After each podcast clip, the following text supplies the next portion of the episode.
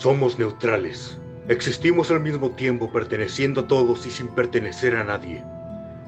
Creemos que podemos tener mil vidas diferentes en una sola noche y una sola vida en mil partidas diferentes. Conocemos el sabor dulce de la gloria y el amargo de la derrota, la dulce pena de la vida, de la muerte y de la no vida. Creemos que todos son especiales, con colmillos, con pelaje por todo el cuerpo, con una vara para lanzar hechizos, con una espada con unos simples dados de más de seis caras. Mujeres, hombres, adultos, adolescentes, ancianos, niños, podemos ser uno interpretando a todos. Podemos elegir qué vida tener. No somos guerreros ni paladines, ni druidas, ni plebeyos ni élite, ni tradicionales ni tecnócratas, ni cazador ni hombre lobo, ni sabán ni camarilla. Somos todos, somos neutrales, somos zona neutra, un hogar para todos. Buenas noches, buenas noches amigos, amigas. Primero que todo, pedirles disculpas por la voz, hemos estado un poquito afectados por una gripe, estamos saliendo, así que si hay algún gallo por ahí, alguna cosa media rara, les pido las disculpas de antemano. Bueno, estamos en nuestro segundo episodio de nuestro programa Hablemos de Rol, emitido por Zona Neutra Rol Internacional. Y hoy tenemos un tema no menor, vamos a hablar de los tipos de jugadores, jugadores en el mundo del rol. Para ello, como va a ser tradición en nuestro programa, vamos a contar con una mesa de panelistas, invitados que son miembros de nuestra comunidad, ¿ya? Y todos ellos están aquí para darnos a conocer un poquito cuál ha sido su experiencia y compartir un rato ameno.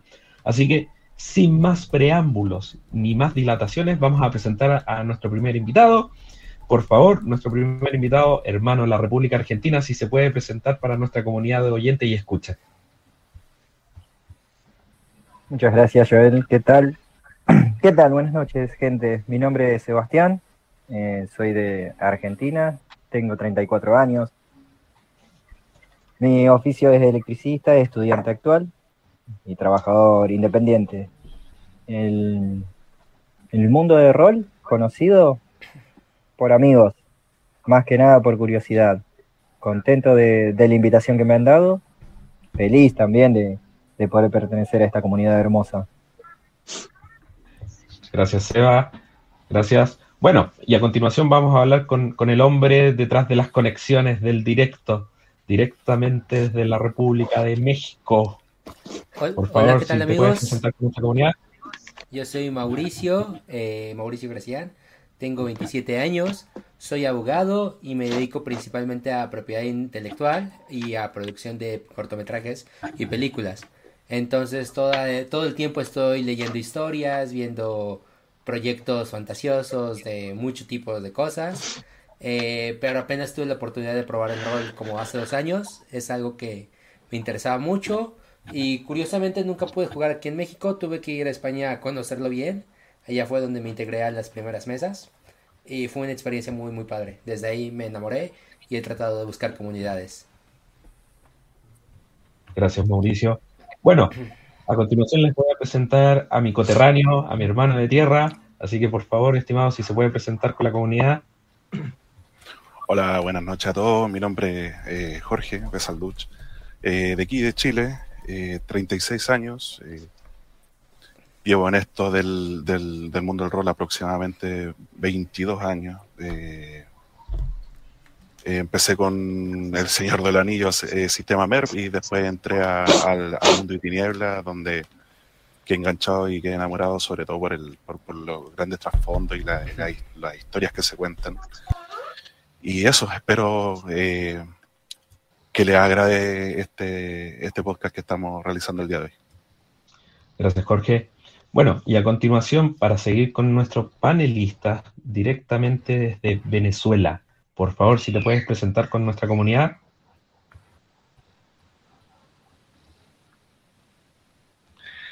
Eh, buenas, ¿cómo están? Buenas noches. Soy Gerardo Salazar, tengo 24 años, Llevo en el mundo del rol unos seis años, siete años ya, y soy licenciado en Administración y Gestión Municipal.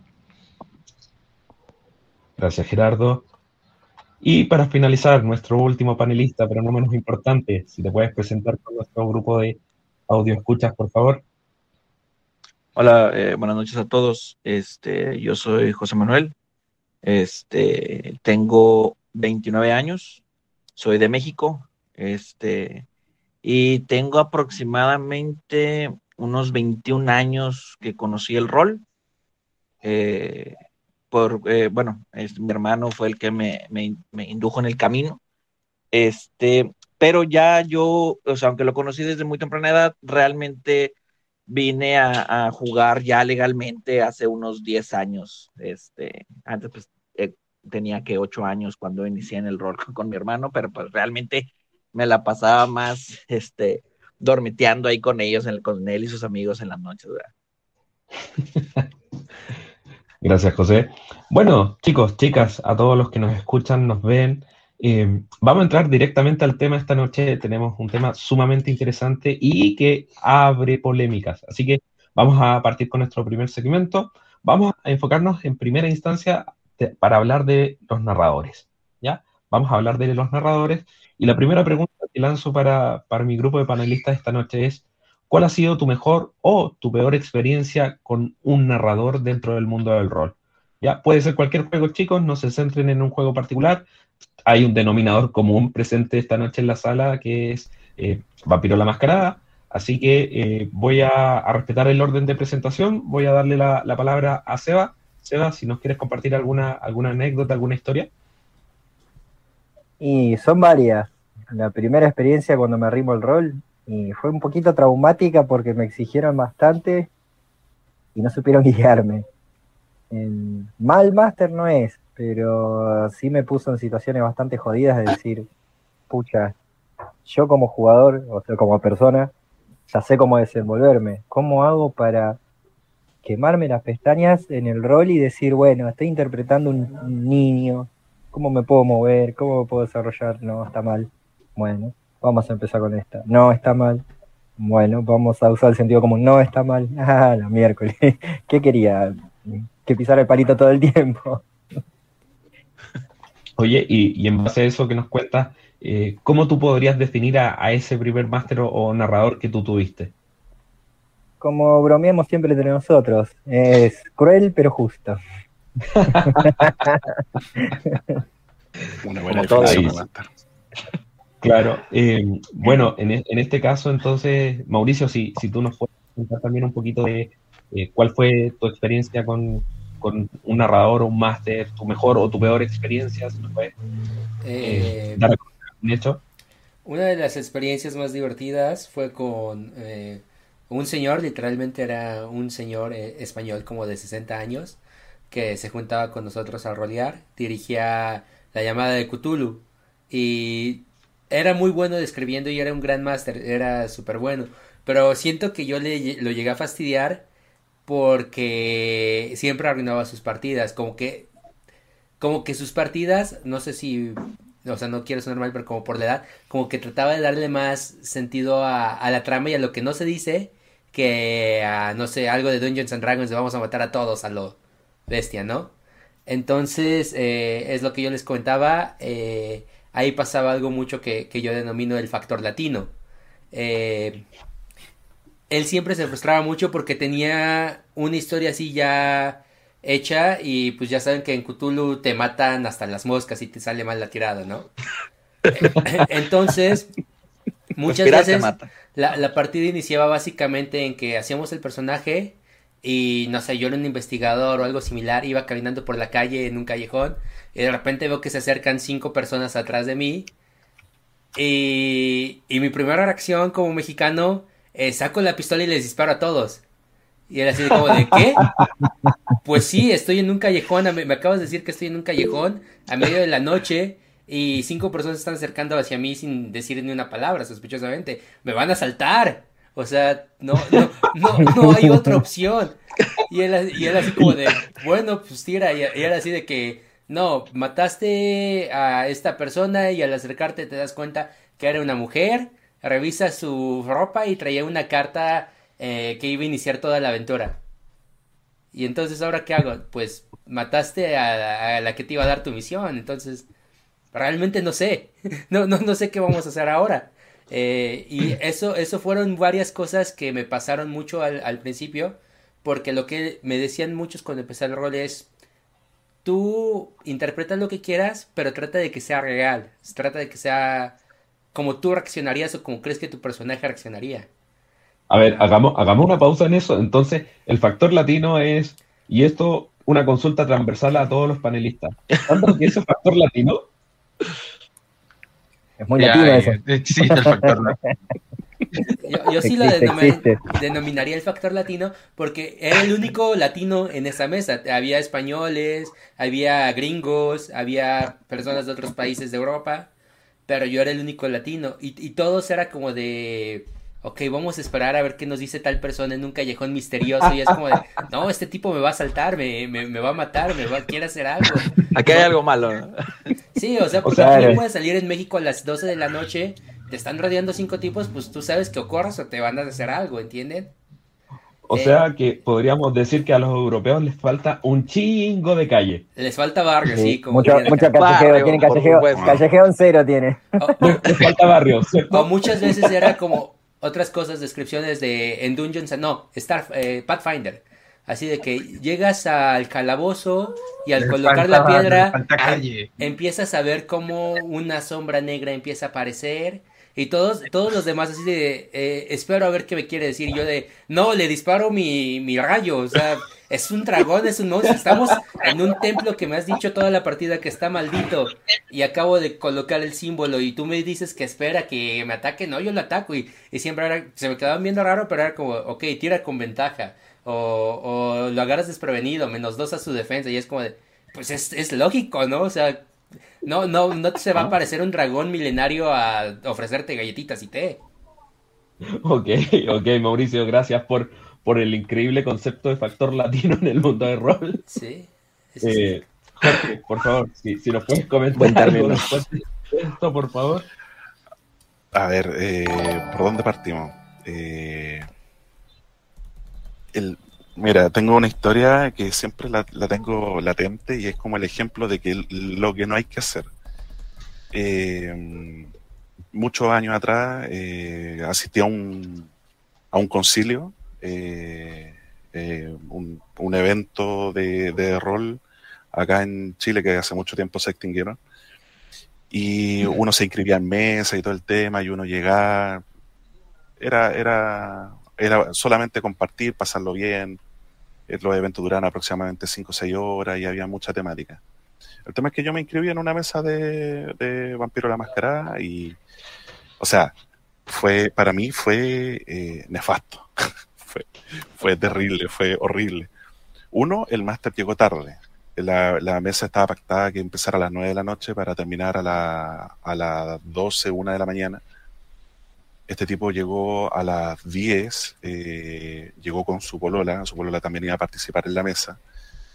Eh, el tipo dijo de que no podía quedarse hasta más allá de las 11, entonces fue una hora de, roleo y éramos y, la mesa era grande, o sea, la mesa eran, era eh, normalmente yo como máster trato de que las mesas no sean más de cuatro o, o seis, pero muy bien planificado la mesa de este tipo eran ocho, éramos siete compadres aparte que queríamos jugar la mesa, más la polola de este tipo y el roleo de este tipo fue todo hacia la polola. Todo, y oh. la, polola todo munchquineado, y estábamos todos así. Y, y, el compadre con lujo de detalle haciendo la descripción del guancho de, no sé, en un yate y toda la cuestión, la, era vampiro, y, y para más remate, lo, lo, peor, lo más horrible, y a mí lo que me, lo que me duele, era un máster de los que mal llamados hacen de que vampiro se llame vampiro la masacra. era un yate con acas, con, con, con bazooka, con katana. Lo que la película de Estados Unidos te mostraba. Claro, claro, era Estados Unidos salvando el mundo. Y, y, la, y, la, comadre, y todos con hojas normales. Y llega la, esta tipa, la polola del, del máster, obtenebración en 5. Y, y, la comadre bien armada. y súper bien armada, o sea, tenía mucho trasfondo. Ah. Y, y, la comadre arrasó con todo el yate y, ya, y terminó la partida. Ya, eh, listo, ya, un gusto, ta, ta, ta, ta, ta. Y, ya, y el compadre así como que se va retirando y así como a mitad de retirar, el, los cabros dijo, así como que se sentó, disculpenlo poco y la cuestión y ya y tal la cuestión. Ya, no, no te preocupes, si todos pasamos malos días y toda la cuestión. Ya, y el compadre pescó la polola, se fue.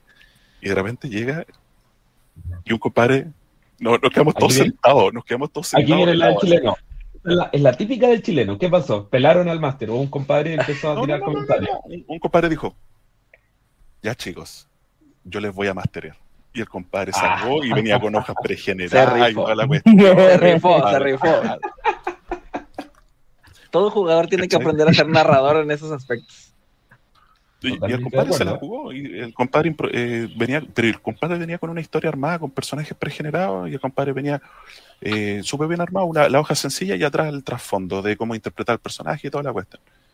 Y en dos horas nos quitó todo el mal gusto de boca. Y, y, pasó. Tenemos dos casos ahí en una misma historia de distintos eh. O sea, el máster que, que, lleva a la novia, a la polola, como se le dice en Chile, eh, para narrarle solamente a ella, y el máster previsor, el que dice, no voy a ir a dar la hora en caso que pase algo, y se pone la camiseta y dice, bueno, vamos para adelante muchachos, que aquí llega este pechito y, narro para todos. Eh, Gerardo, si, si nos quieres compartir un poquito de, cuáles han sido tus experiencias, eh, tu mejor o peor experiencia con un narrador. Vermos. ¿Por dónde empieza?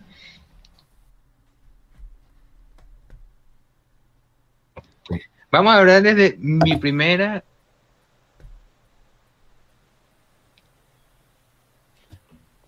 Te estamos perdiendo, no sé si soy, yo. No, yo también lo perdí. Sí. Está poco. También. Vamos, vamos a hacer lo siguiente, Gerardo, para que eh, sigamos con, el podcast. Bueno, estas cosas pasan en directo, ¿eh? así que no se preocupen. Eh, te, voy a, te voy a mutear, Gerardo, y em, si quieres puedes entrar y salir o tratar de ver qué es lo que pasa con tu conexión. mientras tanto, vamos a, a, seguir con José. José, si nos quieres comentar un poquito de cuál ha sido tu mejor o peor experiencia con un narrador.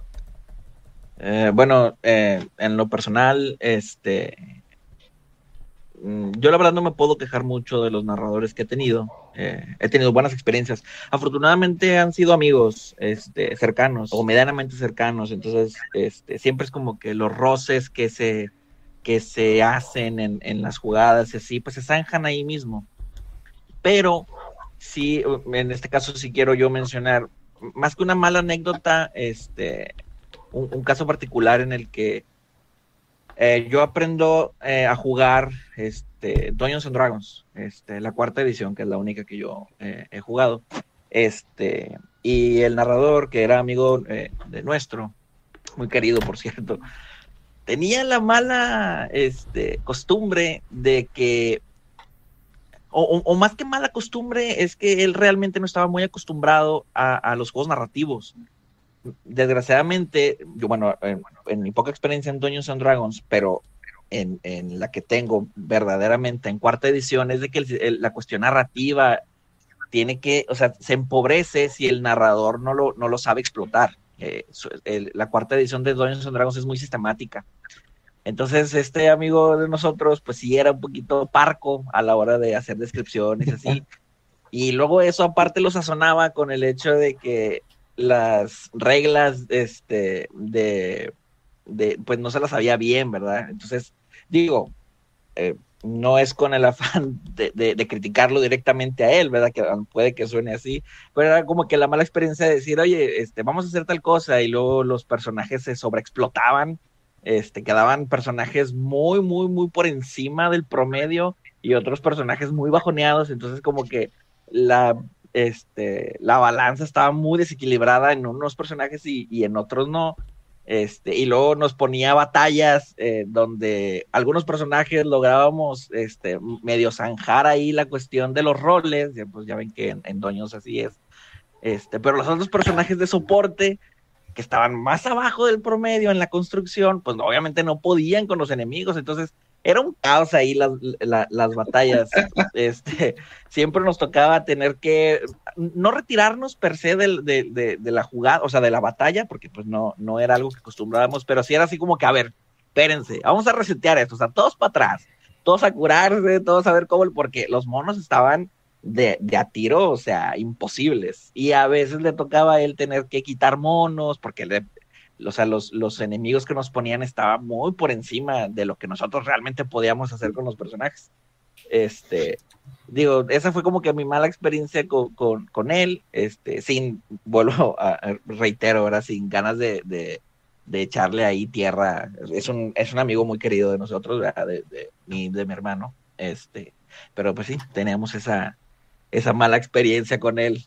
Tenía ahí sus, sus malos hábitos. bueno, pero hasta el momento han, aparecido algunos tipos de narradores que yo lo podría clasificar como el narrador gigoló, que es el que nos presentaba Jorge, el, narrador el narrador estructurado y cuadrado, que es el que nos presentaba Mauricio, eh, el permisivo, que nos presenta José. ¿Cómo definirías al narrador tuyo, Seba? Mío, eh, me podría ir un poquito al carajo, pero es el típico forro. el mandamás acá es mi partida, es mi historia, mando yo. Vas a ir por el camino que yo quiero. bueno, veamos, veamos si Gerardo ya solucionó un poquito el tema del audio. Gerardo, ¿nos escuchas?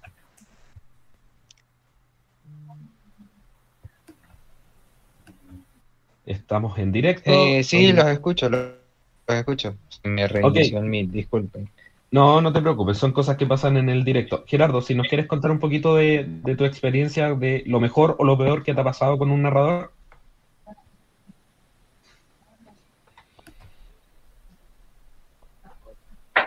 Lo peor fue mi primera partida, como tal, jugando. Eh, fue muy parecida a la experiencia de Mauricio con la llamada de Cthulhu fue en 2015, estaba en un campamento, uh, habían varios este, jóvenes, varios chamos que estaban ahí jugando la llamada de Cthulhu. Y digamos, me interesó, me llamó la atención y quise jugar, pues. Me dieron la hoja, creé mi personaje. Durante todo el campamento, durante lo que duró el campamento, estuvimos jugando la llamada de Cthulhu en, en las noches. Pero el máster que me tocó era ese máster que quiere verte sufrir. Es Cthulhu, quiere verte sufrir, pero este máster se enfrascaba más y más y más y más. Colocaba todo para que nadie podía ganar, para que todos pudiéramos. Y ya, mira, conseguiste esta piedra. ¡Ay, qué bonita piedra! La tocaste, te derrites, te moriste. Pero si la toqué, bueno, ¿quién te manda a tocar? No toques. Así, cualquier, te colocaba cualquier cosa para que tú murieras. Eh. Así. El Master Parka. E, a mí me encanta por eso, pero. es muy frágil, pero es como que. Ok. Jorge, ¿querías agregar algo? Que quería hacer una acotación, no sé cuál ¿Cuál sería la, finalidad, si no es esa, para masterear Tulu? no sé. no sé, me recuerda a ese programa de... era matar a todo el mundo, no entiendo por qué. No sé si, si lo habrán visto, hay un programa que se llama, creo que 500 o 1000 formas de morir, y que te muestran buenas muertes raras. Mil formas de morir. Mil formas de morir, ¿cierto? Sí. Y son muertes reales, lo peor. Bueno, Sí, pero bueno, ahí tenemos factor latino, ¿no? sí. Bueno, chicos, eh, hasta el momento hemos, hemos visto que hay distintos perfiles de máster. Obviamente, como hay diferentes tipos de personalidades, diferentes tipos de llevar y guiar una partida. Recuerden que el mundo del rol es algo completamente imaginario y estructurado en conjunto con la mesa. O sea, el máster propone, pero al final muchas veces de lo que el máster propone no se ejecuta ni la mitad, porque te sale un jugador como Mauricio que le pone factor latino de, la nada y, tienes que ir modificando la historia. Así que... Tienes que ir eh, adaptándote. Claro, hay que adaptarse. Y, hablando de adaptación, vamos, vamos al, segundo segmento que, tenemos para conversar, porque así como, como hay máster narradores, eh, obviamente también hay jugadores. El, rol se compone de un equipo eh, por un lado está el máster y por el otro lado están los jugadores. Y bueno, hablando de jugadores, ¿qué tipo de jugador has encontrado en tus diversas mesas? Y para adicionar a eso, ¿qué tipo de jugador crees que eres tú? Así que, siguiendo el, orden que teníamos establecido, Seba, eh, si nos puedes contar un poquito de esto. Jugadores he encontrado muchos. Ahora, los puedo clasificar cuando yo fui espectador de mesa y cuando yo empecé a jugar mesa. Con espectador, como espectador vi una de, llamada de Cthulhu. Eran 16 personas que estaban jugando. Nos juntábamos en una, en una usina en mi ciudad natal. Un máster para 16. Todos rechochos equipando al que iba a ser el, el mejor jugador. Pero el mejor jugador no tenía cordura. Así que el máster se mandó una maldad, los mandó a una habitación, habían siete cuadritos tapados. Obviamente, todos ya sabían qué eran.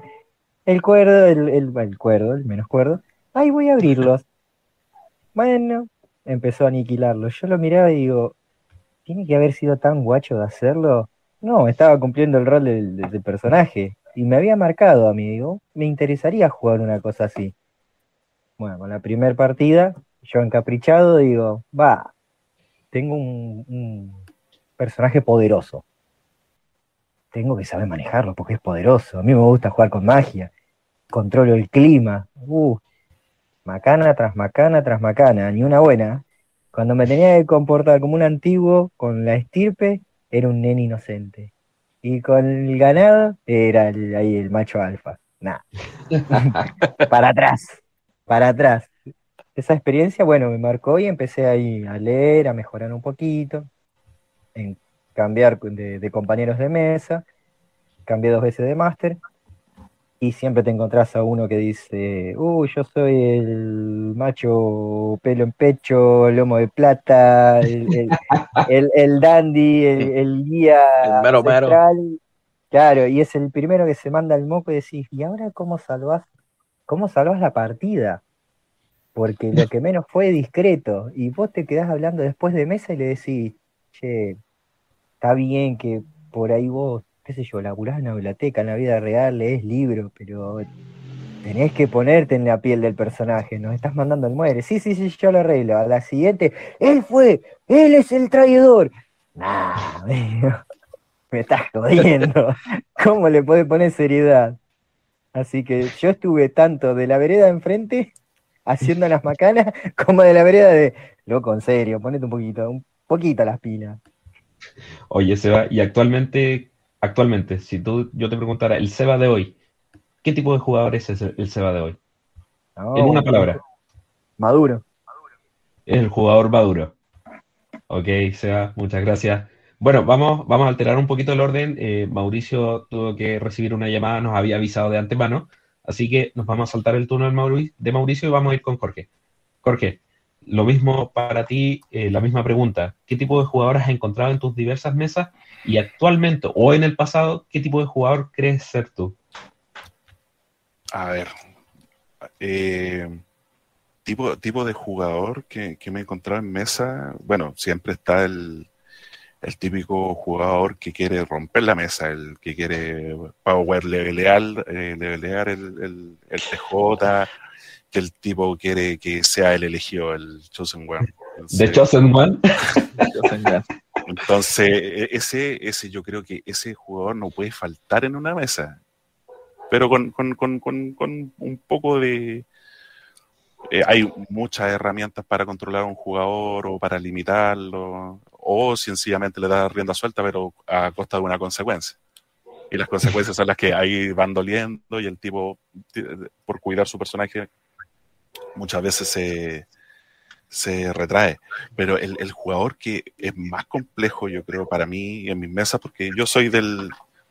Me, voy a saltar quizás una, una parte o quizás la pregunta venga más adelante. Yo soy de esos máster que es que matizo todo. Yo hago todo un tablero, creo la historia, PNJ aquí, allá, toda la cuestión. Entonces, para más remate, yo que a mí me gusta eh, armar una buena historia, que me toque un personaje que es táctico, que el tipo pregunta todo, que anota todo, que el, compadre me, me, hace, no, quiero hacer una tirada de percepción más alerta para que haya la vuelta a la esquina. Y tú que hay así como, ya tengo que inventar eh, y empezáis a, a, cabecear. Entonces, yo yo te lo digo, yo tenía planeado hacer una crónica que a mí en el papel me debería haber durado dos meses, dos meses y medio. La crónica me duró ocho meses. Y se me estiró así, pero mundial. Y ese personaje para mí es complejo porque el tipo te pregunta todo y te hace eh, meter más detalle, ser más complejo y, te tienes que acordar después en la siguiente sesión de lo, de lo, de lo que te toca. Obviamente. Em, no sé si me sorprende que no haya aparecido, porque en mis mesas siempre aparecía que era el jugador contrario. Me sorprende que ninguno de los dos lo haya nombrado. Creo que a lo mejor más adelante viene, pero es el típico que eran ellos. Sí, es el, el, que tú como máster odias, porque como dice Jorge, uno más o menos estructura posibles escenarios, qué sé yo, dos o tres, eh, para no estar de improviso todo el momento. Eh, y de repente te toca un jugador que te dice, va todo el grupo a la izquierda, pero él sin razón de ser, le gusta ir a la derecha. Y no te justifica ni nada, y se separa del grupo, y tienes que armar una historia para ese boludo, porque es un boludo. El apellido Contreras. claro, Contreras. Pero, pero me sorprende que no haya salido. Yo pensé que era el primero que iba a salir, el jugador contrario. bueno, vamos. Gracias. Ah, mira que el hombre. Además no dijo nada porque es él. Seba dice, yo soy el jugador contrario. siempre, siempre hay que llevar la contra. Em, Gerardo, ¿cómo, ¿cómo estamos? ¿Estamos bien? ¿Estamos en línea? Sí, estamos en línea. Estamos en línea. Ok, Gerardo, entonces, la misma pregunta para ti. ¿Qué tipo de jugador has encontrado en tus diversas mesas y qué tipo de jugador crees ser tú?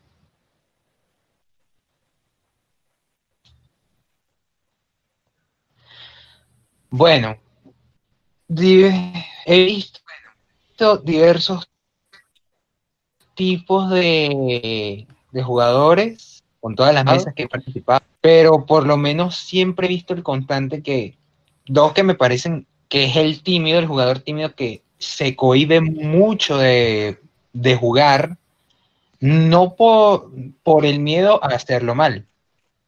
Siempre lo he visto y me llama mucho la atención porque siempre es algo que siempre he visto en todas las mesas. Ese jugador que es tímido, cohibido, que quiere participar, cuando tú hablas con él aparte, ya sea como jugador o como máster, le dices, mira, ¿qué pasó? Pero, y él te explica todas sus ideas y la cosa, y son muy buenas ideas. Es un jugador que, mira, de verdad, se pone en, la trama, nota todo, este, averigua todo, y es, ¿y por qué no habla? Y le da miedo de hacerlo mal. Ese es uno de los jugadores que, que he visto, pues. Y digamos, si tuviera que definirme qué tipo de jugador soy, es digamos, jugador versátil, porque ya llegas a nivel de, mira, ya pasé de ser, estoy completamente seguro que todos hemos pasado por la etapa de que, sí, yo soy el elegido por los dioses, tengo la espada Excalibur y los destruiré a todos porque soy yo. A un jugador que quiero, quiero probar todas las clases, a ver qué, cómo funciona, cómo es la temática, cómo se adapta a mí, y empezar a manejarlo para que, ya sea como jugador o como máster, los aprendas a manejar como mejor te parezca y puedas llevar a tus jugadores a un mejor ritmo.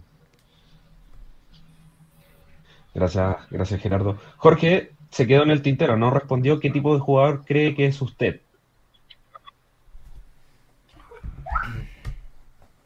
¿Qué tipo de jugador? Eh, a ver. Eh... Difícil pregunta. ojo que, ojo que el, maduro y el versátil ya están ocupados. no, no, no, no, no, no, no, Yo, yo soy, yo soy un quizás, no sé, a mí me gusta experimentar personajes. Yo no me quedo con, con, con, ser un tipo de personaje. Eh, trato, trato de ser lo más extremo del, del tipo de personaje que quiero crear. Eh, no sé, no sé cómo puedo definirlo.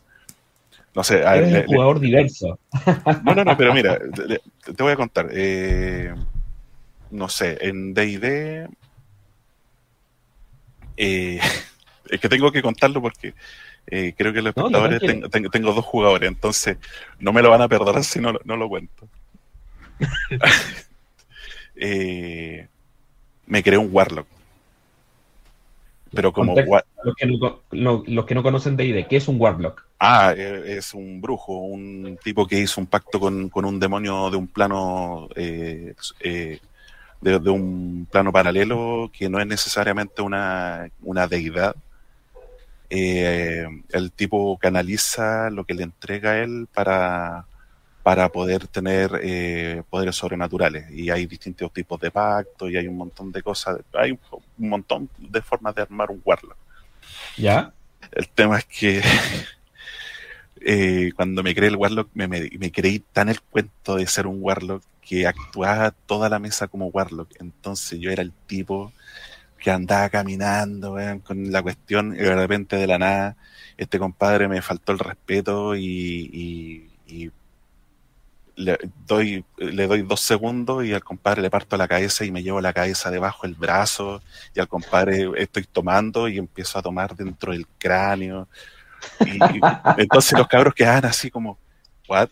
Y el otro compadre me decía, el máster me decía, ¿pero cómo? Y, se empezaron a tapar la cara así de vergüenza. Entonces, no sé, tipo, eh, interpreto, me gusta interpretar personajes, pero que al modo extremo. Ya, entonces tenemos el jugador extremo. Ok, ok, gracias Jorge. Eh, nos, vamos, nos vamos a saltar a Mauricio para darle un poquito de continuidad. Eh, vamos con José y al final Mauricio cierra este segmento. José, por favor. Este, bueno, antes de, contestar la pregunta, me estoy dando cuenta que fue un poquito, cometí el error de, de no pensar en qué me estaba metiendo mis amigos son los con los que siempre juego y los voy a tener que quemar aquí, desgraciadamente. No voy a decir nombres. Pero sin nombres no, hay dolor, sin nombre no duele. Sí, no voy a decir nombres, ¿verdad? Pero, pero cuando vean el, el, el, el, en vivo o el podcast, este, ahí se van a dar cuenta y me van a reclamar, estoy casi seguro. Eh, en lo personal, eh, bueno, eh, mi mejor amigo es este de los típicos jugadores eh, un poquito así como lo comentaban ahorita, eh, de que toda la partida, todos los jugadores van para un lado y, él no es que quiera irse para otro lado, sino que él cuestiona el por qué se tienen que ir para allá. O sea, es el que todo pregunta, es el que es que yo lo quiero hacer así porque se me hinchan, o sea, y, y, luego aparte, él es muy eh, literal con las cosas. digo, todos sabemos aquí que los juegos de rol tienen mucha, aparte de la imaginación, tiene que ver mucho con, con, la, con la cuestión lógica del mismo lore. O sea, aunque algo pudiera, la magia obviamente pues no existe, pero, pero dentro del juego existe y tiene cierta lógica y cierta manera de ser, este, o, cierta manera en la que se ejecuta. Entonces, eh, este hombre, digo, chingado, o sea, lo, quiero mucho, pero ay, cómo me, pero me frustra, me, me castra este, cuando lo tengo jugando conmigo porque él es así, o sea, es de las personas de que, no, es que yo quiero hacer esto y, le explicas, no, mira, es que eso que, tú, eso que tú quieres hacer se pudiera hacer, pero tienes que conseguir o hacer esto, o hacer, no, pero es que la lógica dice que si tú estás, si, si esto pasa así o de esta manera o la regla dice tal cosa, pues se tiene que ejecutar. No, sí, o sea, sí es así, pero hay otras variantes, o sea, no, las cosas no son tan literales, ¿verdad? Hay, hay, que jugar ahí un poquito con la cuestión este, lógica de las reglas, ¿no? Y, y, pues no, o sea, él desgraciadamente, ah, digo, muy a mi pesar, a pesar de que es mi mejor amigo, pues él es un jugador así medio caótico, ¿no? De, de, de vamos a hacer esto porque se debe de poder hacer, o sea, y, y, y se va a los guamazos. Y luego lo, que agrava este asunto eh, este, es de que no solamente es que sea complicado el cómo se desenvuelve él en el juego, tiene una suerte para las tiradas. es de estos hombres que te dicen, ¿cuánto ocupo para hacer tal cosa? No, pues ocupas un 20, un, un 19 y lo tira, 20, se hace. Y, o sea, y ahí ya como narrador ya, ya te quedas con la, con, con la idea de que, ok, yo pudiese detenerlo, pues al final de cuentas yo tengo el poder, pero también es injusto que si un jugador me está pidiendo una tirada y yo se la estoy cediendo y le sale una tirada excelente, ¿con qué cara se la quito? O sea, ¿con, con qué cara le digo, no, no siempre no se va a hacer? O sea, eso es lo malo que tiene este hombre, ¿verdad? Este, digo, él este, y tengo otro ejemplo también muy, muy, muy presente. Pero antes, este, antes de que sigas con ese ah. ejemplo, el, lo que nos acabas de decir era que tu mejor amigo es ese tipo de jugador. Ajá. Ok. Que se, que se conecte el mejor amigo de José. Lo tenemos en línea. no, me, va a empezar a tirar. que pase el mejor amigo. ya sé, ¿verdad? Chingada. Invóquenlo, invóquenlo. Este. Y el otro ejemplo que me gustaría mencionar este, es eh, mi hermano. Eh, digo, ya mencioné que él fue el que me, me, puso en el camino de los juegos de rol. Este, quiero ser muy puntual con él. Eh, mi hermano es un jugador, bueno, de hecho, pues es, es el narrador que tengo por, por, por ¿cómo podría decirlo? Por guía. como meta, ¿no? Sí, ándale, modelo. Es un narrador modelo, eh, obviamente, desde mi punto de vista, no solamente porque sea mi hermano, sino que realmente la manera en la que él narra a mí siempre me ha encantado. Este, y él tiene, digamos que, la mala fortuna de que como jugador es como estos juegos de rol, no sé si les ha tocado, juegos de rol de, de o sea, videojuegos, vaya, este RPG donde tienes un enemigo que es ultra poderoso, lo vences y cuando se vuelve tu aliado ya no la arma. Bueno, mi hermano es así. Mi hermano como jugador tiene unas tiradas tan pésimas. O sea, no hace nada, es totalmente inútil, pero cuando le toca narrar, es imparable. O sea, todas las tiradas siempre de dieces, veintes, lo que le pongas, o sea, eh, se, se, se transforma totalmente. O sea, es, es como jugador, nada destacable, pero como cuando se pone de narrador, esas tiradas están de miedo, o sea, es de que mejor, mejor no tires porque nos, o sea, nos, vas a, nos vas a fregar a todos. y finalmente, José, ¿qué tipo de jugador eres tú actualmente? Mm, yo creo que eh, un jugador comprometido. Me gusta este Mm, soy, mm, yo en lo personal soy de las personas que investigan. O sea, yo antes de hacerme un mono de un personaje, este, yo me leo los tres manuales, los cinco, seis, veinte manuales que se necesiten para sacar la información suficiente y en base a eso empiezo a, ver, este, tal cosa necesito, tal cosa no me sirve y con la información que me sobra ayudo a mis otros compañeros a, a, a hacer sus personajes, a que tengan un contexto, a que hagan sus trasfondos. Me gusta ser así, soy muy minucioso, muy comprometido para jugar este, cuando se da el tiempo. Cuando no, la verdad es de que sí soy muy vago. O sea, cuando definitivamente son jugadas que sé que no van a durar o que definitivamente voy a jugar más por compromiso, porque como les digo, juego con, con todo, mi mesa siempre es, son mis amigos. Tenemos casi 10 años jugando, siempre, siempre los mismos. Este, entonces, cuando no se trata de algo casual y que es realmente este, una jugada buena, soy muy comprometido. Entonces, yo creo que ese pudiera ser el, tipo de jugador que soy. Gracias, José. Y para terminar el segmento, Mauricio, por favor, si nos pudieses comentar un poco de eh, qué tipo de jugadores has encontrado en tus diversas mesas y qué tipo de jugador crees ser tú. Eh, ¿Qué tipo de jugadores? Pues yo he tenido la suerte de que, bueno, según yo, siempre me, encuentro jugadores muy extremos en una partida u otra.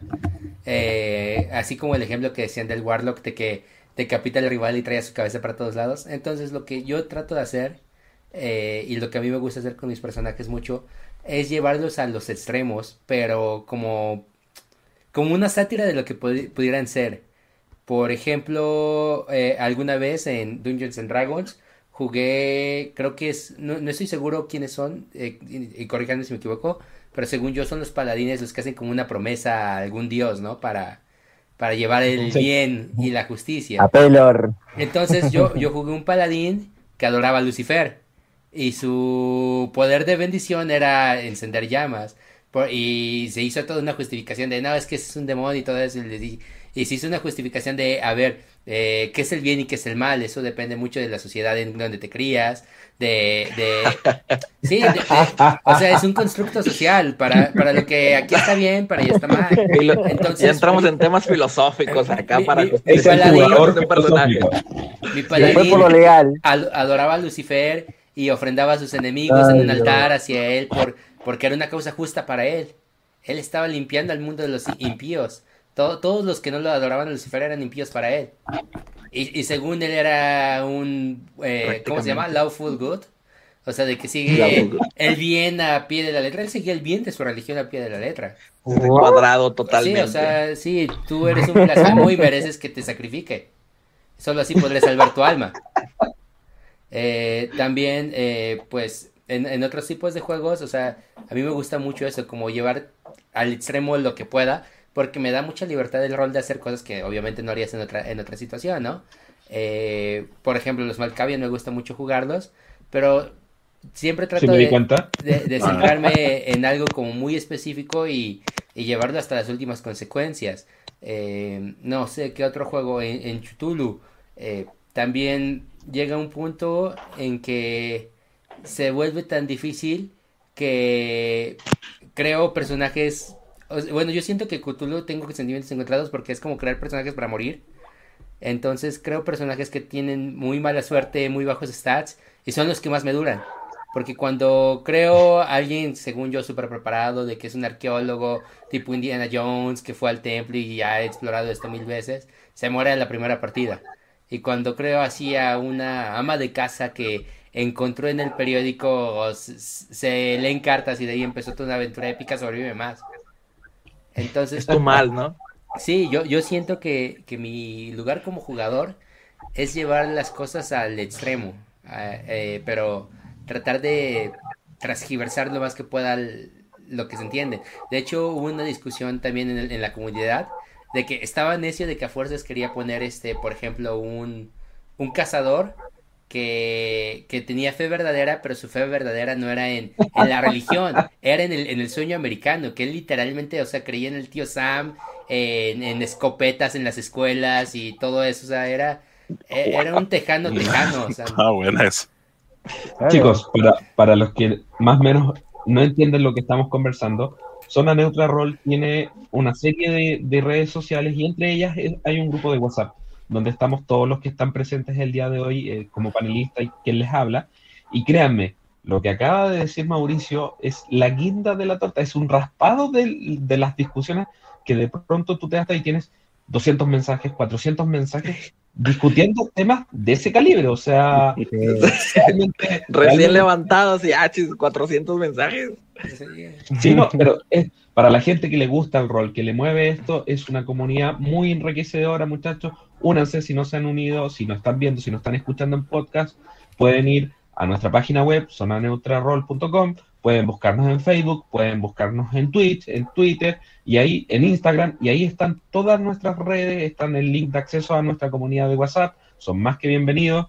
Em, Mauricio, ¿quieres agregar algo más? Este, pues sí, o sea, de eso que dices de la comunidad, así tipo 14 de febrero que nos que me despierto con 400 mensajes y yo, ah, chinga, ¿desde cuándo soy tan popular?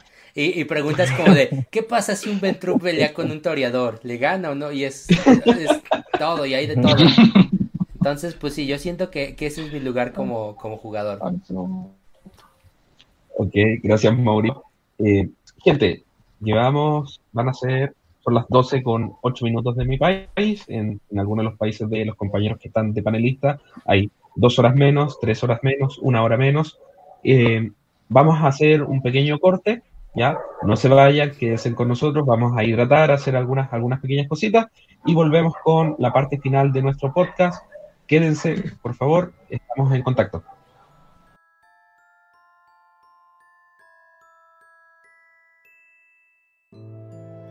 Somos neutrales. Existimos al mismo tiempo perteneciendo a todos y sin pertenecer a nadie. Creemos que podemos tener mil vidas diferentes en una sola noche y una sola vida en mil partidas diferentes. Conocemos el sabor dulce de la gloria y el amargo de la derrota, la dulce pena de la vida, de la muerte y de la no vida. Creemos que todos son especiales, con colmillos, con pelaje por todo el cuerpo, con una vara para lanzar hechizos, con una espada con unos simples dados de más de seis caras. Mujeres, hombres, adultos, adolescentes, ancianos, niños, podemos ser uno interpretando a todos. Podemos elegir qué vida tener. No somos guerreros ni paladines, ni druidas, ni plebeyos ni élite. ni tradicionales ni tecnócratas, ni cazador ni hombre lobo, ni sabán ni camarilla. Somos todos, somos neutrales, somos zona neutra, un hogar para todos. Gracias, gracias a todos los que nos están viendo, los que nos están escuchando, a los que nos van a escuchar a futuro. Recuerden que este directo de Twitch se va a subir en formato podcast. También nos pueden escuchar y buscar en Spotify. Ya también aparecemos como Zona Neutra Rol Internacional, ZNRI. Y vamos a continuar con, con la programación de esta noche. Tenemos un grupo de panelistas sumamente interesante, la hemos pasado bastante bien. Eh, vamos con nuestro tercer segmento. Creo que algo ya se ha contado pero queremos ser un poquito más específico. Entonces, mi pregunta para todos los panelistas es siguiente.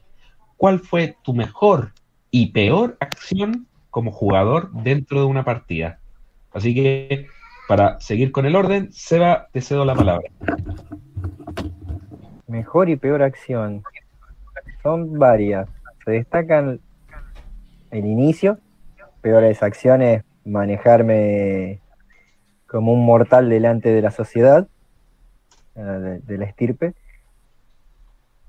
Mal, mal, mal. Me llevó a la consecuencia de que pierdo el personaje, no muere, sino que es capturado por los cazadores y se encarga de hacer una fábrica de, de Vitae para crear cazadores con disciplinas en dos. Peor juego.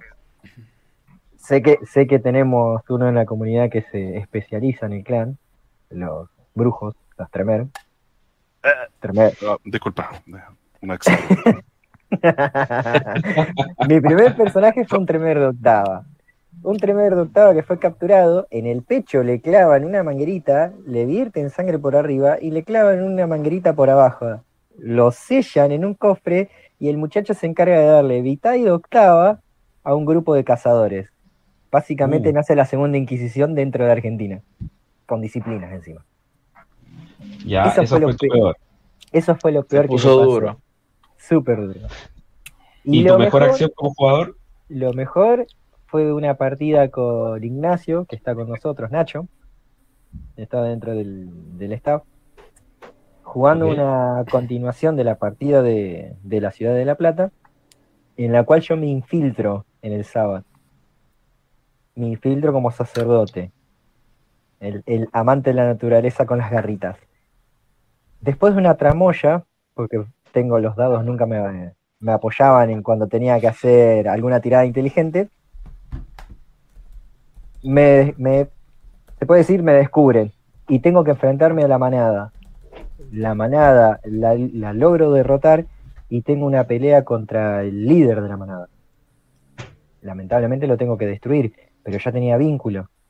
Entonces, ¿cómo hacía para destruirlo y salir bien? Fue una hora de juego entre hacer cruce de palabras, tirada de dados, la mano que me temblaba así de la atención porque estaba tan concentrado en el personaje que lo termino, lo termino diabolizando, bajando de generación y la, y la interpretación me ameritó cinco puntos de experiencia, que es extremo dar cinco puntos de experiencia en una mesa. Normalmente era dos. Y yo gané cinco. Esa noche fue tremenda. Y el personaje quedó vivito, lo tengo ahí guardadito. Gracias, Seba. Eh, Mauricio, siguiendo entonces con, el orden preestablecido, la misma pregunta, ¿cuál fue tu mejor y peor acción como jugador dentro de una partida? Eh, mi... Híjole, es que he hecho tantas cosas que... Pero alguna memorable debe haber. Mi, mi peor acción para...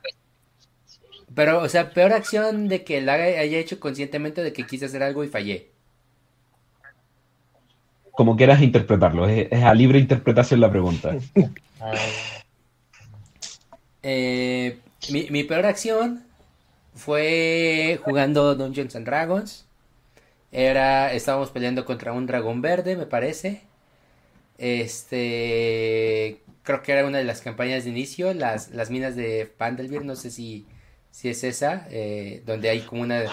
Bueno, había una torre abandonada, estaba un dragón, entonces este, el dragón ya estaba casi muerto y estaba jugando con un enano. lo que yo quiero hacer, según yo, es aventarme a él como, como Gimli al cuello y tratar de apuñalarlo. Entonces funciona, en teoría, se muere el dragón, eh, pero se cae y mientras se va cayendo va chocando con la torre. Según el máster, las tiradas fueron muy buenas, tiraron la torre, el dragón me mata a mí y la torre aplasta a todos los jugadores. Y así fue como acabó toda la parte. Sí.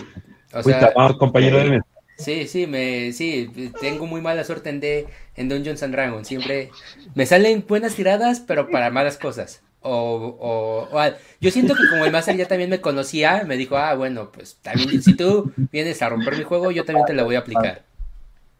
Entonces esa fue de las peores cosas, porque estábamos empezando en D&D y éramos pues casi todos novatos y nos lo estábamos pasando muy bien, ¿no? Es como eh, yo, siento que es como el amor de esas primeras partidas que juegas un juego nuevo y, te gusta, no importa que sea, ¿no? Y ya después, como que le agarras sazón y buscas cosas más específicas en ese juego. Pero al principio todo te gusta. De las mejores cosas que me ha pasado. Híjole. Pues yo creo que una de las mejores. Eh, ya le había comentado. Ah, no sé si estábamos en vivo o no, pero se les había comentado a ustedes también fue de mis primeras partidas de vampiro, era un Malkavian. Y nuestro grupo sobrevivía a base de, comer drogadictos y vagabundos. Entonces eh, llegó un punto en, el que... Qué buena eh, dieta. El, bruja los secuestraba a la fuerza, literalmente porque era el más fuerte. Eh, llegaba, los llevaba a un cuarto de motel, usábamos de ventación para que alucinara y pensara otras cosas. Y, y nos tornábamos para alimentarlo varias veces casi los matamos, el máster nos dijo, este hombre se va a morir y mi personaje tenía conocimientos de medicina, pero yo no sabía nada del juego. Entonces lo que yo hacía era rajarme la vena y darle a casi todos los drogadictos que se iban a morir. Al, final fue un problema porque terminamos con un ejército como de 20 drogadictos que si bien no nos, o sea, no, no me respondían a mí porque yo no tenía el conocimiento, pero me, nos seguían a todos lados como pues sí, como drogadictos, como si fuéramos sus dealers. Entonces era muy, muy difícil estar. Eras el dealer. Sí, o sea, era, era muy difícil como escabullirse o llegar a un lado, porque en todos lados nos veía algún vago y nos empezaba a seguir. Y se, se, corrió el rumor de alguien que vendía una droga que te volaba la cabeza y eso atrajo la, la, atención de, de, los antiguos de Chicago y nos empezaron a casar por eso. Fue, fue de las cosas más épicas para mí porque al final, en, una de las batallas finales, este. Ay, era contra otro bruja, me parece. Uno de las campañas viejitas, que es un güero con motocicleta. En Chicago, no sé si lo ubique. Bueno, no sé. Según yo es oficial ese vato. Pero, o sea, terminamos usando a, los vagos como carne de cañón para atender una emboscada. Y fue muy bonito. De esas veces que sientes que, que entiendes el juego y según tú estás haciendo algo bien y, y no, no sirvió. Nos mató, pero, pero fue bonito la, jugada. Gracias, Mauricio. Jorge, la misma pregunta para usted, compañero. Me estoy riendo solo porque lo peor que he hecho fue hasta tal punto que cabreamos al máster y tú y cerró la mesa. Ya. Ok. Eso. Ilústranos, señor, ilústranos. Interesante. Ya. Éramos tres vampiritos lindos, sonrientes, toda la cuestión. Se componía la, la, cuadrilla por un Brulla, interpretado por mí, un Gangrel y un Tremere. Pero con ese Tremere me llevaba bien, no sé por qué. Y eh, eh, era, era, era una lo, más terrible de todo era de que eh, hay, un grupo, eh, hay, varios grupos emergentes de, Mundo de Tiniebla y es un grupo eh, paralelo a este donde yo participaba, iba a, a los eventos y todo el tema y era una historia oficial. Entonces a nosotros no se nos ocurrió nada mejor de que para completar una misión teníamos que ir a atrapar un compadre. Y la idea surgió en un momento en que el máster nos da nos da a nosotros 20 eh, segundos para planear qué era lo que íbamos a hacer. Fueron los 20 peores segundos que nos dio. Porque llego yo, Brulla, eh, potencia en 2, fuerza en 4, creo. Yo, oye, pero ¿cómo lo hacemos? ¿Y si, y si, y si te lanzo contra él? Contra, contra el objetivo. Y el compadre me dice, sí, puede ser. Entonces el gangrel dice, lánzame a mí, porque tú cuando me lances, yo me voy a transformar en un oso.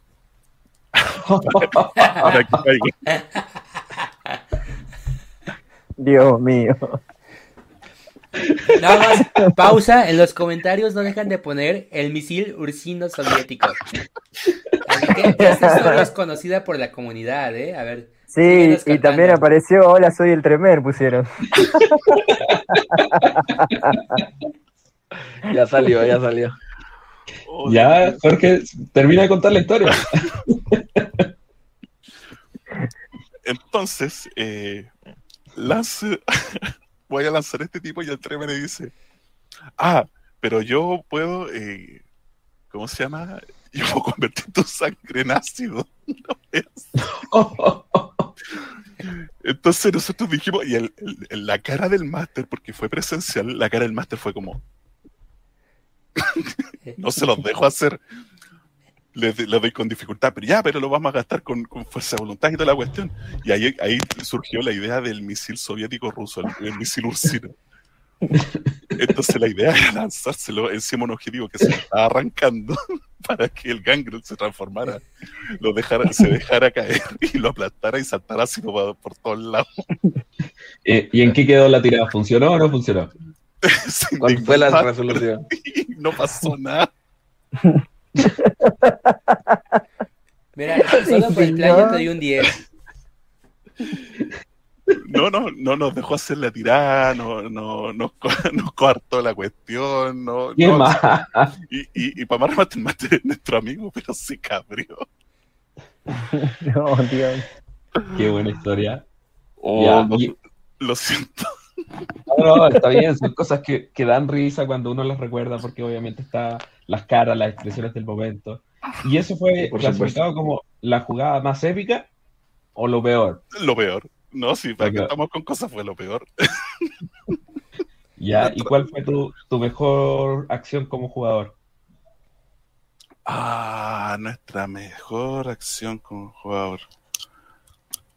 Tengo como dos o tres en el tintero, pero la que tengo más fresca fue una que fue hace poco como jugador de hombre lobo. ¿Ya? Pero era un, una mesa crossover. Éramos 25 jugadores en línea. Eran una manada de cinco hombres lobo con cinco del Arcanum, cinco Camarilla, eh, Changeling. Fue un crossover eh, pero en, sí, y disculpando si, si inflijo alguna, pero me hago responsable, era como una película de un juego de Play 4 que parece película, que solamente vaya apretando el botón y vaya avanzando. ¿no? Eh, porque eh, era una historia que ellos ya tenían armada, esquematizada y todo el tema, entonces el final iba a ser uno nomás. Y el, pero todos como, como, como jugadores, nosotros nos íbamos organizando y cada uno iba tomando decisiones según su raza, según lo que queríamos hacer y todo el tema. El tema es que, eh, para variar la tecnocracia, se ha mandado una escoba, eh, un mago por impedir que se aperture un agujero a la umbra profunda.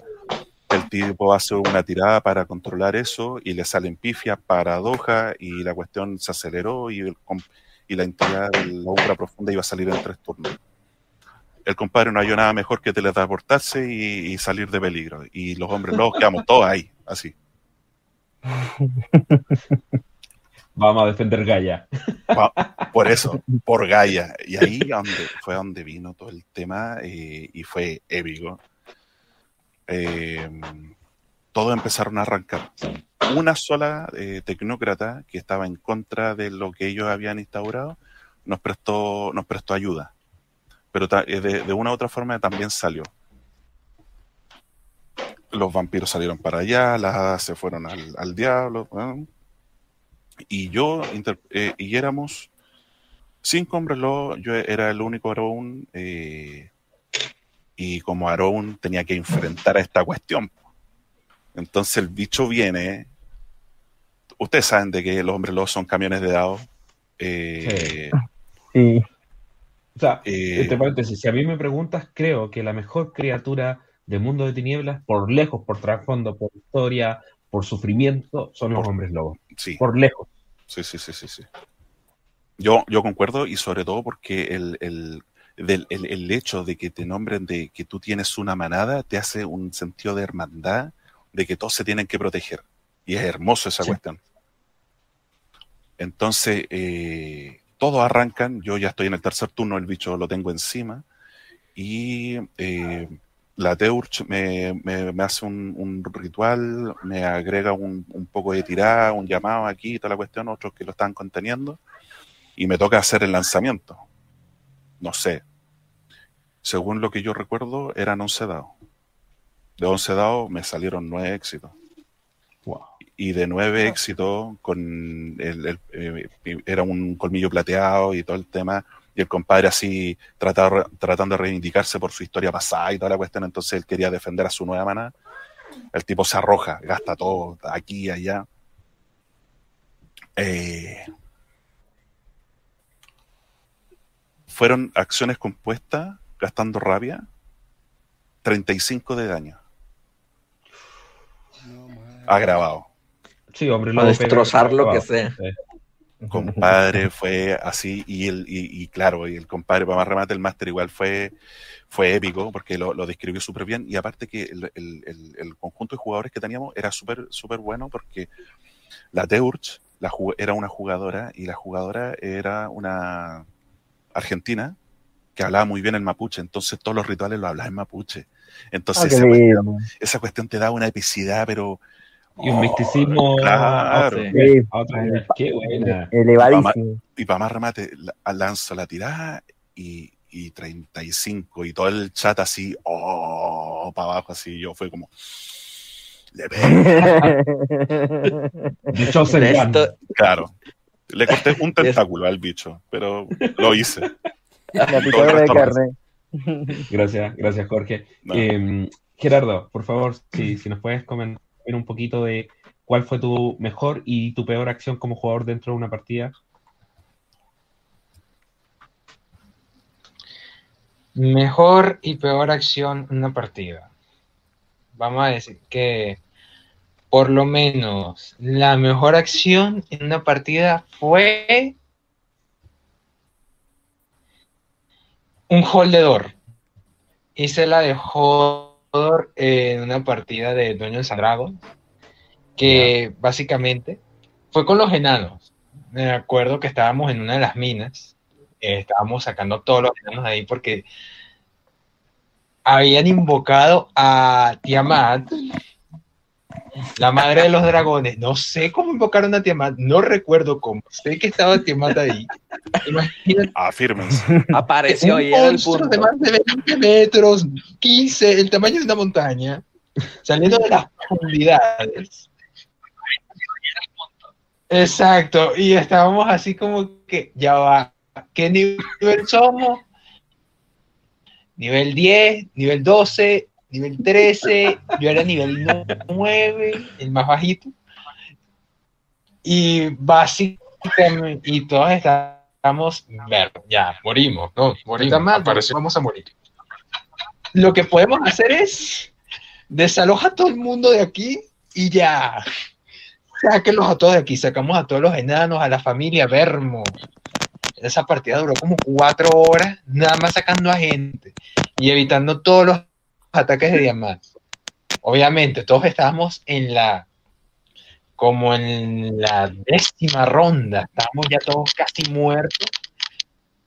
Y lo único que hago es, muchachos, holdedor, holdedor. Había una puerta tipo la del Señor de los Anillos, que tú dices una palabra mágica, bueno, básicamente la palabra mágica no funcionó, la puerta estaba abierta, yo era un mago. Ah, hablo con el máster diciendo, mira, ¿qué posibilidades hay de que yo pueda... Todos los puntos de magia que me queden. El bardo me hizo un Bardic Inspiration ahí para hacer un muro de hielo para impedir que Tiamat salga, lo que sea. el máster lo único que me dijo fue, lanza tres dados. Dos dados salieron críticos y el otro salió como 15. Logré hacer el holdedor, básicamente cerramos a Tiamat a costa de nuestras vidas, pues, pero salvamos a los enanos. Bien, pero morimos. Pero contuvimos la amenaza, pues. Oh, pero, pero épico, pues está bien, morir bien. Digamos que esa fue la acción más buena que tengo.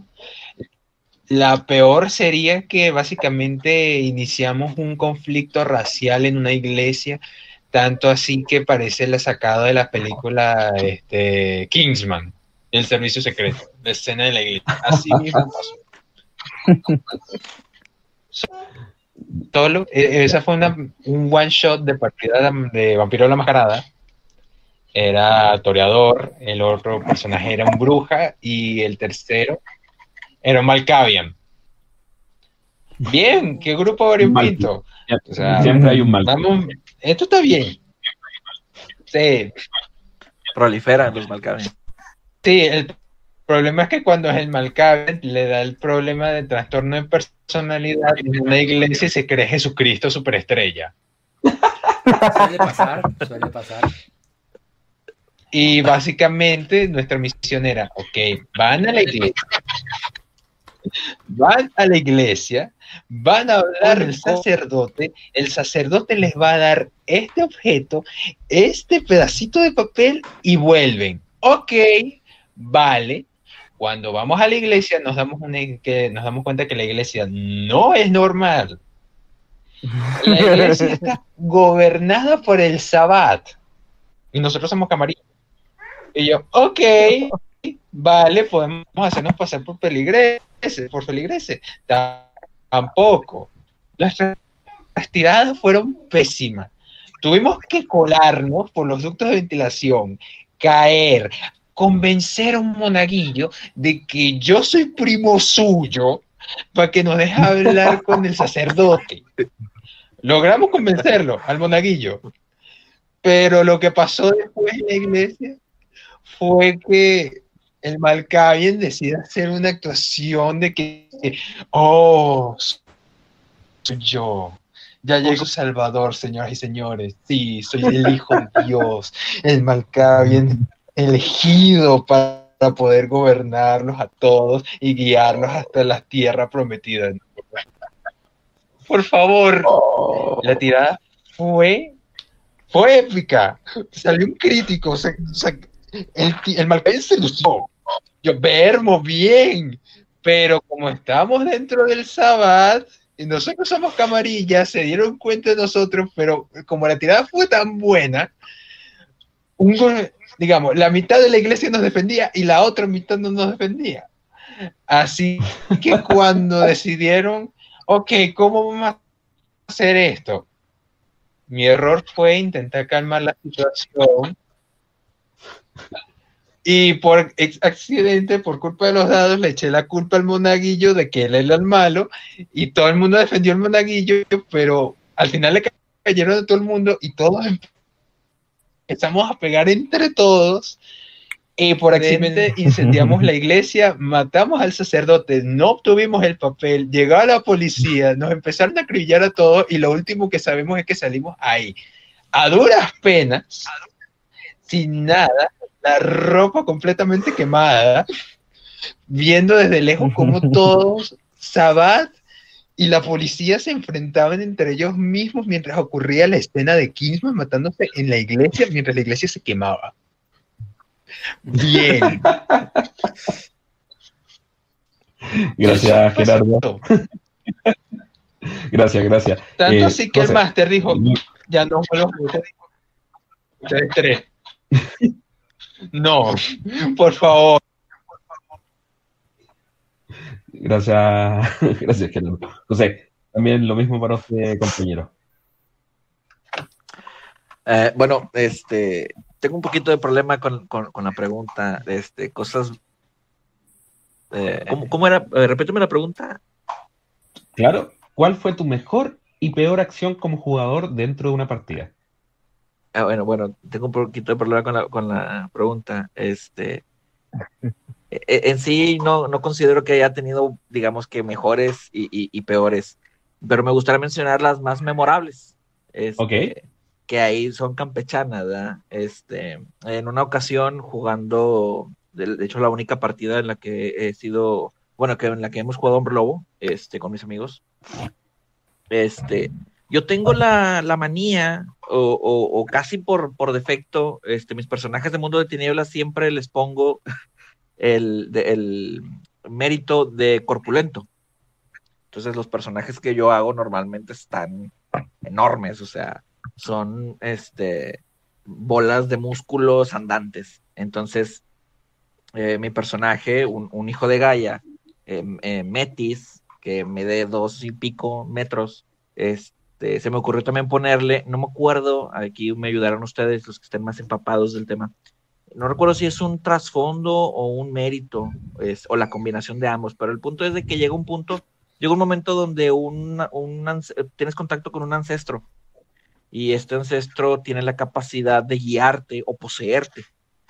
Entonces, este, entonces, eh, estábamos, eh, yo eh, e, es, es, un mérito y hay otra cosa que potencializa, que potencializa ese efecto. No me acuerdo ahorita cómo, cómo era, pero el punto aquí es de que este, estaba eh, el personaje, eh, esta combinación de, de, méritos y defectos o trasfondos, tenía la, la el, eh, digamos, candado, por decirlo de algún modo, este, mm. de que yo no podía controlarlo. O sea, según recuerdo, tú puedes hacer una tirada para, para intentar contactar a tu ancestro pero, pero la, la, negociación que yo tuve con, con mi narrador, mi, hermano, era de que no, o sea, yo no quería tener la posibilidad de hacerlo. ¿Por qué? Porque este ancestro que yo, que yo quería tener este, era un bisabuelo, pero de rango 5. Entonces, al ser un ancestro tan poderoso, limitamos la cuestión de que yo no era capaz en sí de, de, de, de hacer una tirada para contactarlo, sino que él solo, cuando se linchaba, este, era capaz de poseer mi cuerpo y vagar. Entonces, aquí, la, aquí la cuestión era de que a mí se me permitía este, eh, narrar, o más bien jugar con el ancestro al, poseer el cuerpo de mi personaje, pero tenía que ser, este, ah, porque estaba, el vato era maniático, o sea, no, no que estuviera loco, sino que él estaba entregado a la batalla y, era muy feroz y, siempre muy caótico y todo. Entonces, eh, esa era como que la regla, ¿no? De que yo podía manejar el personaje rango 5, pero tenía que ser así, o sea, de que líder y que a los, a los chingazos y vamos a pelear y la guerra y por sobre todo no importa y los que se queden atrás ahí se quedan, o sea, y eso es lo que hacía, ¿no? Entonces. El, eh, bisabuelo de tu personaje así, me la pela la paz. Ah, exactamente. con todos puedo, toda la manada me la va a piscar, tú y otra, o sea, tráiganme a los que quieran. Entonces, esa era como que la manera en la que nosotros la manejábamos. Este, pero resulta ser que eh, eh, ahí en una tirada en la que yo intento entrar, o sea, el, el ancestro me posee y es como que, bueno, vamos, todos vamos al, al, mundo espiritual, ¿no? O sea, vamos a, a, pasar a la umbra. Entonces, hago una tirada que me, no recuerdo si fue o muy buena o mala, ahí sí no recuerdo, pero el punto es de que en vez de abrir un simple, o sea, el simple, eh, eh, pasa, eh, ¿cómo se dice?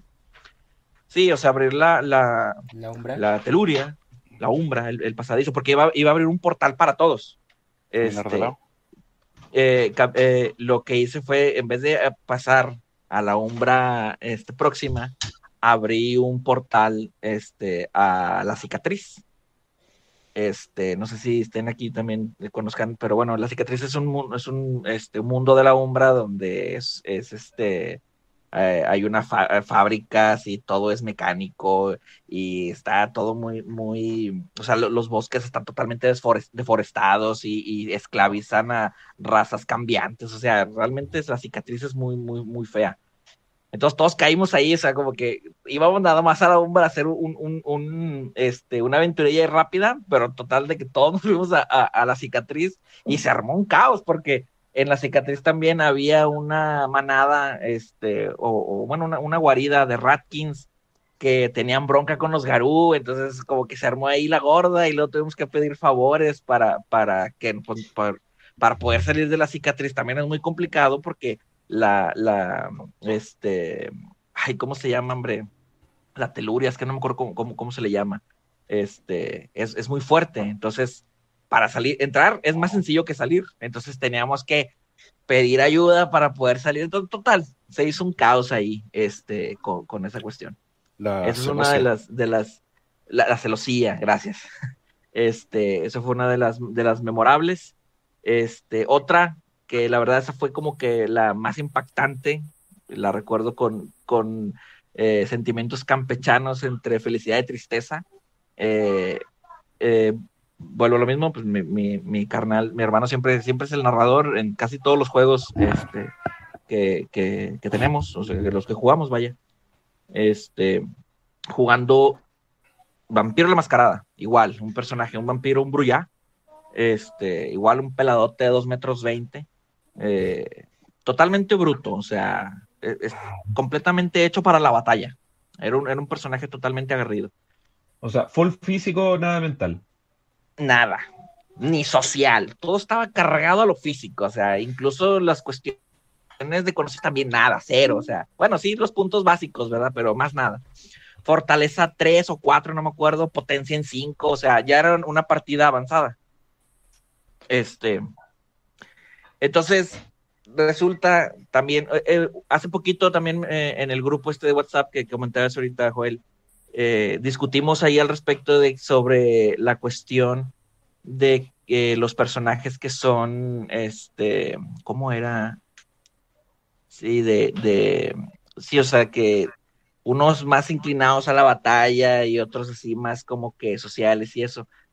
Y, y alguien mencionó, no recuerdo bien, de que no, es que yo eh, siempre a mis jugadores, este, de que mato a mis personajes, a, los personajes de los jugadores y todo eso.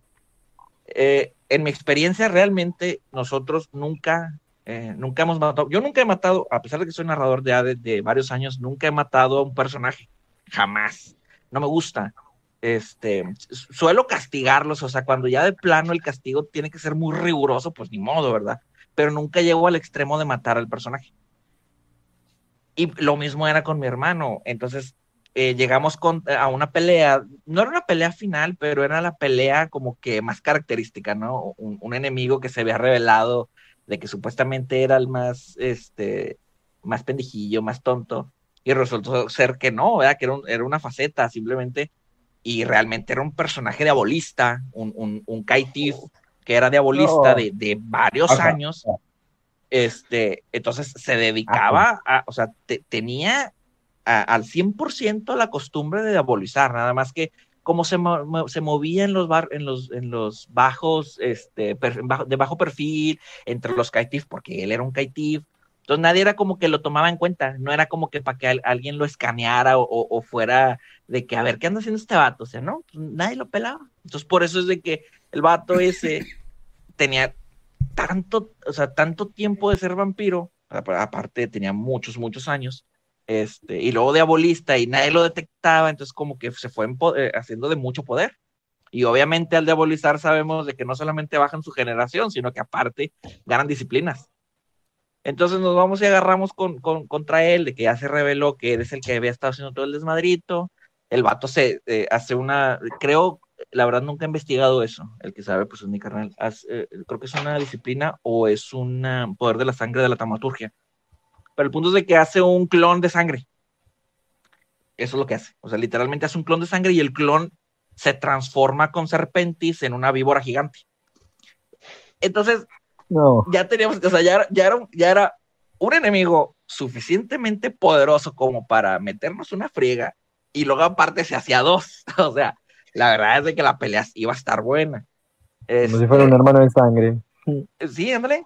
Este, y resulta ahí, dentro de las tiradas de dados, eh, tenía un, un poquito antes de, de, esa, unos un mes y medio, tal vez dos meses antes de esa, de esa pelea, yo ya le había dicho a, mi carnal que yo quería un poder. Ya, ya ven que también, aparte de las disciplinas, está la combinación de disciplinas para generar poderes. Este, hay uno que a mí me gusta mucho, que es la ira ardiente, para, que es la combinación de la potencia y la celeridad para meter daños agravados con los puños. Este, Entonces yo le había dicho, ¿sabes qué? Pues yo quiero ese poder. Entonces mi carnal me decía de que sí se puede, pero pues necesitas, o sea, hablando de, lógica en el personaje, necesita alguien que se la enseñe, o, mínimamente alguien de donde él pueda eh, eh, ver que lo hacen como para imaginarse cómo hacer ese poder él. Entonces estaba la plática, ¿no? De que sí, en algún momento vas a poder aprender ese poder, ¿no? O sea, de tu personaje lo va, lo va a aprender en algún momento. Eso dos meses atrás, llega el día de la batalla, el cabrón se divide en dos y luego ese güey, pues yo me le, pues, me le paré enfrente porque pues estábamos a la par, gana la iniciativa y me avienta la ira ardiente. O sea, a mi hermano se le ocurrió que ese era el momento preciso para que mi personaje, mi personaje viera la aplicación de ese poder que yo quería y me avienta un descontón con todos los daños agravados. Le salen como nueve o, diez este, éxitos. O sea, fue una tirada. Eh, o sea, exactamente. Entonces me quedé así de que no te pases. O sea, aparte de que yo quería ese poder, el personaje, esa crónica duró muchos años. O sea, ya teníamos como siete años con esa. Yo ya tenía jugando siete años con ese personaje. Este.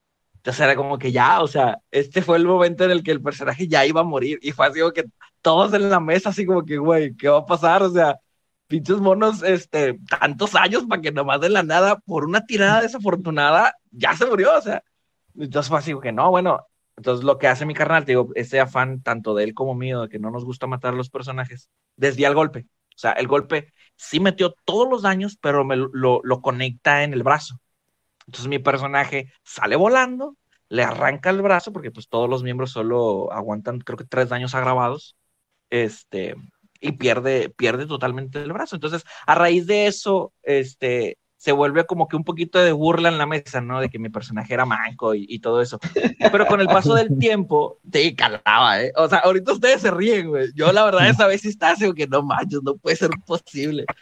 Pero con el paso del tiempo agarró fama. O sea, el personaje ya, pues no, obviamente al no tener un brazo y, y como seguimos jugando durante años, se creó una fama, o sea, ya era como que veían a, mi personaje otros vampiros y dicen, ah, o sea, este vato este, es el vampiro tal, o sea, ya lo conocen por, por la cuestión de que no tiene un brazo, entonces se acomodó ahí un poquito, ¿no? Pero, pero esa batalla específicamente estuvo de poca madre, o sea, la verdad es de que a pesar de lo desafortunado que, que fue que mi personaje pues tuviera que perder un brazo porque se dice fácil, ¿no? De que el personaje pues no tiene un brazo, pues es, pero realmente implican muchas cosas, o sea, las prensas, al ser un personaje físico, las prensas ya no son posibles, eh, o, ya no son tan sencillas, la cuestión de la destreza que pierdes dados o, aumenta la dificultad, no recuerdo, este, cuando haces... No puedes manejar un auto automático.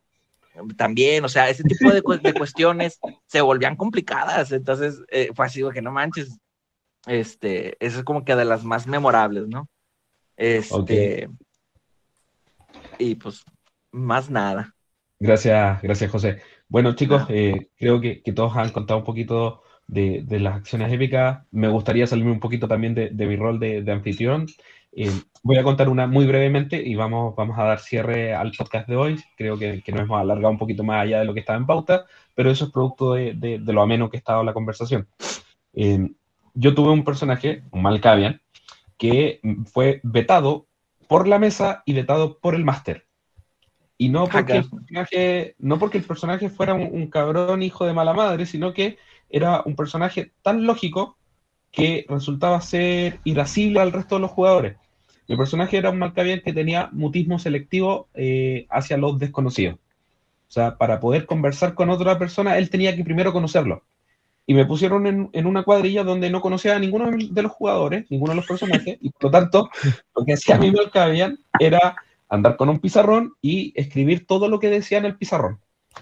Como y eso como provocaba varias, varias, varias escenas graciosas porque, claro, eh, era un personaje sumamente mental, nada, físico, y, y, tenía muy buenas estadísticas para el AOP, la ofuscación y sobre todo, sobre todo, para las tiradas de percepción. Entonces, el tipo, cuando venían a atacarnos, era el primero que se daba cuenta, y claro, se dedicaba a escribir, y ponía el letrero, y, toda la cuadrilla era como, ¿qué, dice? Cuidado, te van a atacar por la espalda. Y claro, en el momento que se. Ya, encima. ya le estaban pegando. Y una vez que, entró en confianza, entró en confianza, el otro tono que tenía era que él no hablaba si no estaba ofuscado. Por lo tanto, el compadre se ofuscaba y les conversaba al oído a los demás jugadores de la mesa y convenció, convenció al brullá de, la, de, la, partida de que era su voz interior, que era su conciencia, porque le tiraba tiradas de dementación entre medio, más la ofuscación, y que no conocían la voz del personaje, porque el personaje nunca habló delante de ellos, solamente hablaba cuando estaba ofuscado. Y ese fue un arreglo que tuve con el máster, que yo le dije, mira, tengo ofuscación en 5, déjame hablar sin perder la ofuscación. Entonces me dijo sí, y el máster como que no lo consideró grave, me dijo sí, dale, no hay problema, quedamos con, con ese acuerdo. Entonces volví loco al Brulla, trastorné a una toreadora que había, y al final fue como, ¿sabes qué? O cambias el personaje y te haces una chiquilla para poder continuar en la crónica, o te voy a matar el personaje. Me fui en la porfía de que no lo iba a cambiar. Tres, cuatro sesiones trataron de matarlo, nunca pude matarlo porque el cabrón OPEX 5 me la pela, píllame. claro. pero pero ese, ese fue como el personaje más memorable que he tenido, un Malcran. Y, y aparte su generación no era muy alta, era, era nueve, novena era. Era novena. Eh, y fue, fue vetado, o sea, fue ya, por favor, hazte un personaje nuevo y, déjalo ahí guardado y lo vamos a dejar como un PNJ importante. Eh, chicos. La vieja confiable. Sí, sí. Bueno, estamos dando cierre formal a nuestro segundo podcast. De verdad, muy agradecido por todos los panelistas, por su tiempo, por su presencia. Eh, brevemente, por favor, chicos, unas palabras de despedida. Comenzamos con Seba. Bueno, agradecido por la invitación. Una charla tranquila con hermanos de Latinoamérica. Gracias, gracias, Seba. Mauricio, por favor. Latino. Estás muteado, Mauricio. Muchas gracias a todos por vernos. Eh, estuvo muy bien la transmisión, tuvimos mucha participación. Y acuérdense de seguirnos también en YouTube y en todas las redes sociales. Gracias. Gracias, Mauricio. Jorge. Eh, nada, me sumo a, los saludos, a los agradecimientos a quienes nos acompañaron. Gracias también a los panelistas, hicieron que esto fuera muy, muy bueno. Eh, también gracias, Joel, por, por llevarnos la, la batuta. Gracias a todos. Gracias, Jorge. Gerardo, últimas palabras de despedida.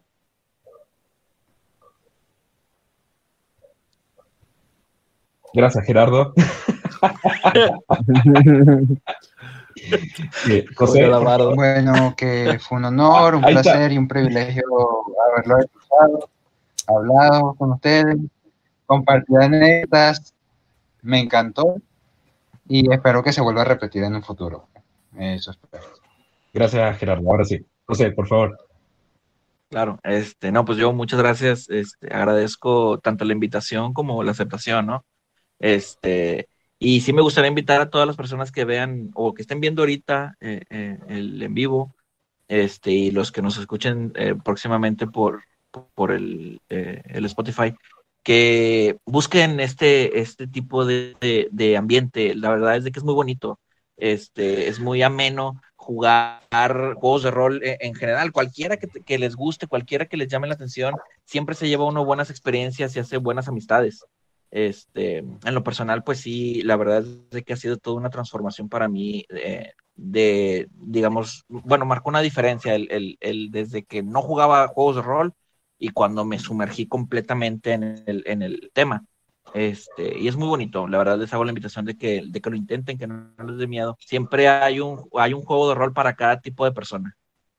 Mm, sí. Gracias, gracias José. Bueno, a todos los que nos están viendo, nos están escuchando, les recuerdo que tenemos un concurso de fantasía oscura, cuentos, testimonios del oculto, que tiene fechas de recepción de historias hasta el 28 de febrero.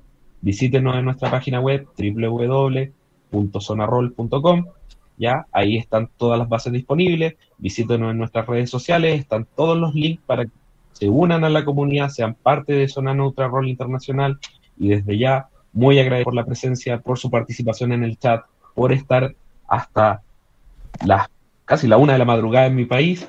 Muchas gracias, que tengan muy buenas noches. Gracias a los panelistas. Un aplauso, chicos, para ustedes. Muchas gracias. Que tengan muy buenas noches. Gracias a todos, sigan escuchándonos en Spotify y véanos en nuestras redes sociales. Hasta luego.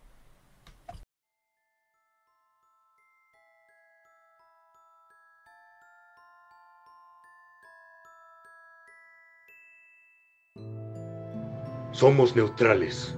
Existimos al mismo tiempo perteneciendo a todos y sin pertenecer a nadie. Creemos que podemos tener mil vidas diferentes en una sola noche y una sola vida en mil partidas diferentes. Conocemos el sabor dulce de la gloria y el amargo de la derrota, la dulce pena de la vida, de la muerte y de la no vida. Creemos que todos son especiales, con colmillos, con pelaje por todo el cuerpo, con una vara para lanzar hechizos, con una espada con unos simples dados de más de seis caras. Mujeres, hombres, adultos, adolescentes, ancianos, niños, podemos ser uno interpretando a todos. Podemos elegir qué vida tener. No somos guerreros ni paladines, ni druidas, ni plebeyos ni élite, ni tradicionales ni tecnócratas, ni cazador ni hombre lobo, ni sabán ni camarilla. Somos todos, somos neutrales, somos zona neutra, un hogar para todos.